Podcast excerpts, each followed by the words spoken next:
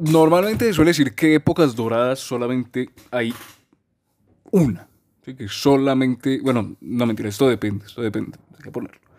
En los deportes individuales, ¿sí? en los que solamente hay una sola persona, donde hay un solo individuo, por ejemplo, que si boxeo, que si eh, golf, que si tenis, que si MMA, en los que hay una sola persona, incluso automovilismo, se suele decir que una persona llega a su prime, ¿sí? como a su momento estrella, ¿sí? en su momento top, solamente lo llega y lo consigue una vez. Y que después de que llega a estar a ese punto, y obviamente ese punto puede durar un año, dos años, tres años, cuatro años, seis años, siete años, ocho años, pero que una vez se baja de ese punto, no se puede volver a subir. No se puede volver. Y se suele decir sobre todo con los deportes de combate, por más que, más, más, más que otras cosas. Pero cuando uno no habla simplemente de un deporte de una sola persona, sino que habla de una organización o de una industria que ha pasado por distintas etapas y no necesariamente una mejor que la otra, sino que sí, obviamente haya habido algunas mejores y otras mucho peores, pero ha habido una variación y es sobre todo por momentos. ¿A qué me refiero con esto? Nosotros tenemos una industria como la de la lucha libre, en la cual viene desde muchísimos años atrás, desde el siglo pasado viene la lucha libre. Yo estoy hablando de la lucha libre profesional, no estoy hablando de, wrestling. Estoy hablando de la lucha olímpica, no estoy hablando de la grecorromana, no estoy hablando de nada de eso, estoy hablando de lucha libre, ¿sí? lucha pro wrestling, digámoslo así. Y el hecho de que esta ha pasado por distintas etapas. Más frecuentemente uno podría llegar a nombrar cinco. La Golden Age o la Era Dorada, ¿sí? Que es cuando el tema de Hulk Hogan y demás. Obviamente esto uno toma como referencia a la WWE, que es al final la más grande. Obviamente en Japón hay unas grandísimas, es muy importante en el sector, pero la global, sí, la que, la que de alguna manera recibe la atención de todo el mundo es eh, por más que uno le guste o no le guste o pueda querer más o menos, es la WWE, que al final es la que tiene el mayor impacto mundial o global en lo que se refiere a lucha libre profesional, porque pues digamos están las otras, pero pues muy poca gente conocerá Ring of Honor, muy poca gente conocerá Pro Wrestling Guerrilla, muy, muy poca gente, bueno, de pronto más gente conocerá a New Japan, pero ya lo, y bueno, las demás que siguen, de pronto TNA en su momento, pero bueno, el caso, volviendo al tema, es que WWE, digamos, obviamente, pues era primero la compañía del papá de Vince McMahon, después eh, Vince se la compra el papá y algo que hace Vince es el hecho de que él, digamos antes, en la lucha libre había distintos territorios, ¿sí? había distintos territorios en Estados Unidos, estaba dividida por territorios, ¿sí? por decirlo de alguna manera, estaba en el este, el oeste, el norte y el sur por decir, no era específicamente así, pero digamos que estaba dividido por sectores. Y lo que hizo Vince, lo cual no se hacía antes, era que anteriormente no se podía, digamos, competir dentro del mismo sector. Cada uno tenía su parte y se respetaba. Pero Vince llegó y de alguna manera se hizo del poder o compró o adquirió o consiguió el tener, digamos, como ese control sobre los demás territorios, comprando la competencia o básicamente que los demás no podían competir con el nivel que tenía Vince McMahon y la WWF en su momento. Entonces, durante toda esa época, ya cuando digamos se conforman todos los territorios y demás, uno podría llegar a decir que es la época dorada, ¿sí? la Golden Age. Es cuando aparecen pues, las figuras, como te decía, más representativa, Hulk Hogan. Después, y pasa pues todo el escándalo de los esteroides, pasa todo lo que viene a ser pues que si, que si es real, si no es real, que hubo esa controversia, que incluso Vince McMahon tuvo que ir a la corte eh, más por el tema de, de, los esteroides que por el tema de si era real o no real, pero después de eso viene otra época que es la actitud era. La actitud era, obviamente enfocándonos en las etapas importantes, era la Golden Age, pasa la actitud era, que es conocida, o pues se puede llegar a reconocer como la más importante en, en, lo que se refiere a pues, exposición, lo que se refiere a ganancia, lo que se refiere a dinero, que es la que hace que al final la WWE y la industria del pro wrestling estalle, ¿sí? Es, después viene la Ruthless Aggression, ¿sí? Y después de la Ruthless Aggression viene la New Era, digamos así, o la nueva era. Pero algo muy particular es que la nueva era se puede llegar a dividir incluso en dos partes, ¿sí? porque se acaba la Ruthless Aggression y se, la Ruthless Aggression se acaba cuando la programación de televisión pasa a ser PG para todos los públicos, ¿sí? porque anteriormente hasta la Ruthless era para TV 14, ¿sí? TV para mayores de 14 años, pero después hubo un tiempo en el que se pasó a la era PG, sea la PG era para toda la familia, para todos los grupos, para todos los géneros, digámoslo así. Pero dentro de esa, la New Era, la nueva era, hay dos divisiones. Una en la cual todavía había algunos destellos de la Ruthless, pero después empezó a haber un cambio en la lucha libre en el cual, pues, empezaron a ser más atléticos, empezaron a aparecer tipos que eran a lo mejor más acrobáticos, que tenían más, eran más atletas que Pro Wrestling. Si uno, por ejemplo, ve los, los unos, por ejemplo, es una comparación con la Attitude Era, y uno tiene Stone Cold, tiene Shawn Michaels, tiene a La Roca, tiene Triple H, tiene al propio Vince McMahon, tiene al Big Show, tiene todos estos tipos que de alguna manera eran representativos, pero que no eran pues, necesariamente atletas, más allá que obviamente tenían el estado físico para estar en el ring, pero no eran atletas pues que uno dijera, no, se van a tirar desde arriba, se van a, van a hacer una vuelta, un triple salto o algo, van a hacer un ritmo elevadísimo de, lucha, no.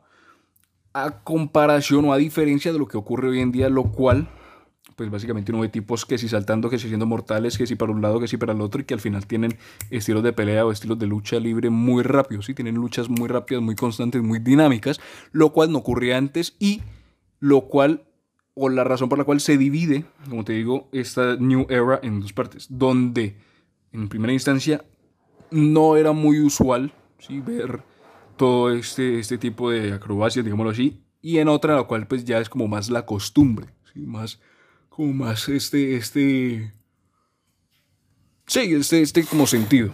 Ahora, ¿qué me refiero? ¿Por qué estoy hablando de las épocas? Porque ahora, a, comparación de antes, a, la WWE, pues hubo la competencia que tuvo con WCW, tuvo la otra competencia con Japón, pero pues no, no fue tan directa como la WCW. Pero después de la WCW, WCW, eh, digamos, se acaba eso y nace otras compañías, por ejemplo TNA. TNA fue una compañía que le hizo competencia, bueno, no al mismo nivel que WCW, pero que de alguna manera llegó a hacerle competencia a WWE, que era como la segunda al mando, digámoslo así. Pero pues tampoco llegó a ningún puerto, tampoco dio como sus frutos, tampoco llegó al nivel o a competir realmente frente a frente con WWE y de alguna manera pues eh, no tuvo mayor efecto en la industria. Sin embargo, hoy en día nace una nueva compañía, la cual es AEW, AEW, All Elite Wrestling. Y en este caso, uno podría llegar a pensar, bueno, WCW tuvo un gran impacto contra WWE porque llegó a competir. ¿sí? En ese momento pues eran más parejos. Después TNA no llegó a competir porque pues WWE era un monstruo comparado con el tamaño que tenía TNA. Pero AEW la manera como ha podido organizarse, la manera como ha podido llevar las cosas, ha ocasionado que uno pueda llegar a pensar que en algún punto, aunque no es la idea que ellos han planteado y no es lo que digamos ellos tienen en mente o al menos no lo pronuncian de manera pública, uno podría llegar a pensar que la creación de AEW no solo puede implicar una competencia para WWE, sino que puede llegar a marcar el principio de otra era, ¿sí? como te decía, la Golden Age o la época dorada la era de la, de la actitud, o la attitude era, después la era de la agresión, o la ruthless aggression era, o agresión despiadada, y después la new era, que se divide en dos partes, hasta que aparece AEW. ¿Y por qué uno puede llegar a decir que AEW es como el punto en el cual puede llegar a haber otra nueva era?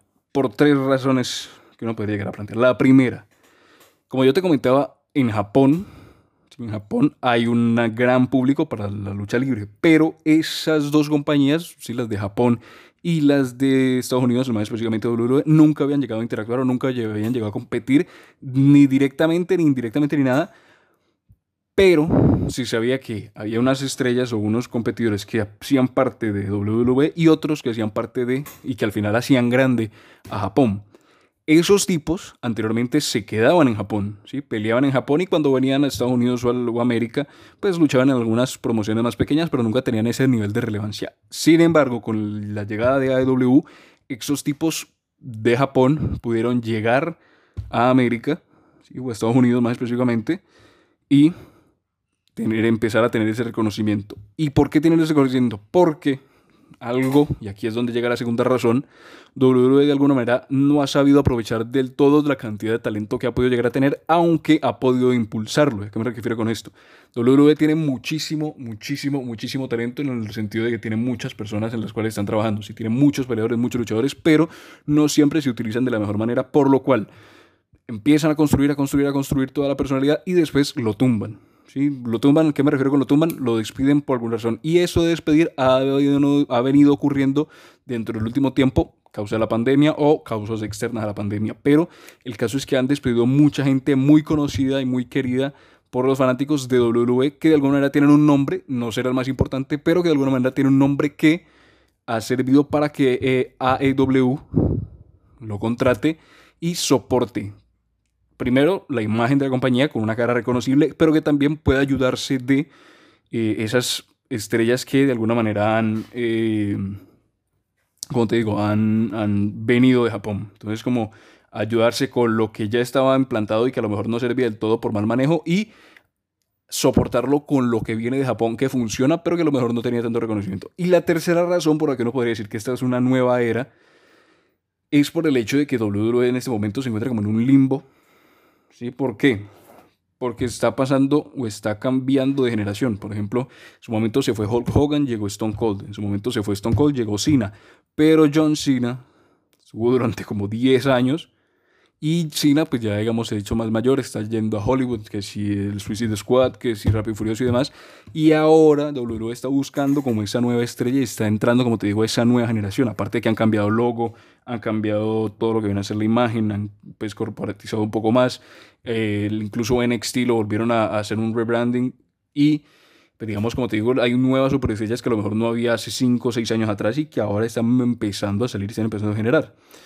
Y de alguna manera, eso es lo que permite que durante ese cambio que está ocurriendo en WWE, AEW, con las caras ya reconocidas y con el éxito que tuvo en Japón esos tipos que llegaron a América, pueda organizarse y generar un contenido no necesariamente competitivo hacia WWE, pero al final se sabe que el que haga el mejor producto es el que va a tener la mayor audiencia, es el que va a tener el mayor reconocimiento, es el que va, bueno, el que haga el mejor producto y el que sepa repartirlo, ¿no? Porque uno puede tener, uno puede hacer los mejores omelets del país, pero si al final solamente se lo come el papá, la mamá y el hijo y no lo come nadie más, pues nadie va a saber que lo hace. Entonces, es hacer el mejor producto y que la gente sepa que lo hace, darle esa exposición.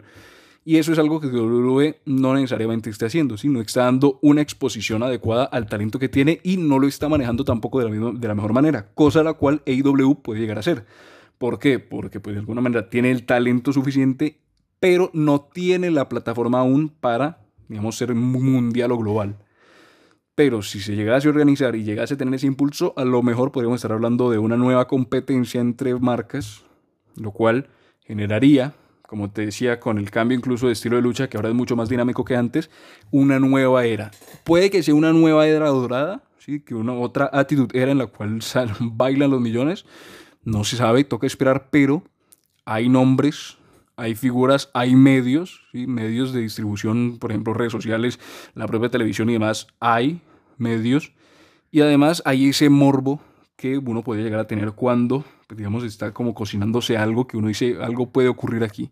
Entonces, mm, como te decía, a veces se suele decir que no se llega dos veces a la gloria, pero siempre hay excepciones a esa regla. Y puede que en este caso, en un futuro de aquí a 3, 4, 5 años, veamos que está en una nueva época dorada de la lucha libre y quien dice que no sea una segunda actitud era o una segunda época que sea completamente lucrativa para todos involucrados y pues si saben manejarlo de la mejor manera. Pero yo creo que la creación de AEW, los despidos de WWE y esa inyección de talento que estaba en Japón hasta aquí a, tierras americanas, digámoslo así, puede generar un cambio que no se había visto hace mucho tiempo y un cambio necesario, porque al final cuando hay competencia, de alguna manera se tiene que mejorar lo que se tiene.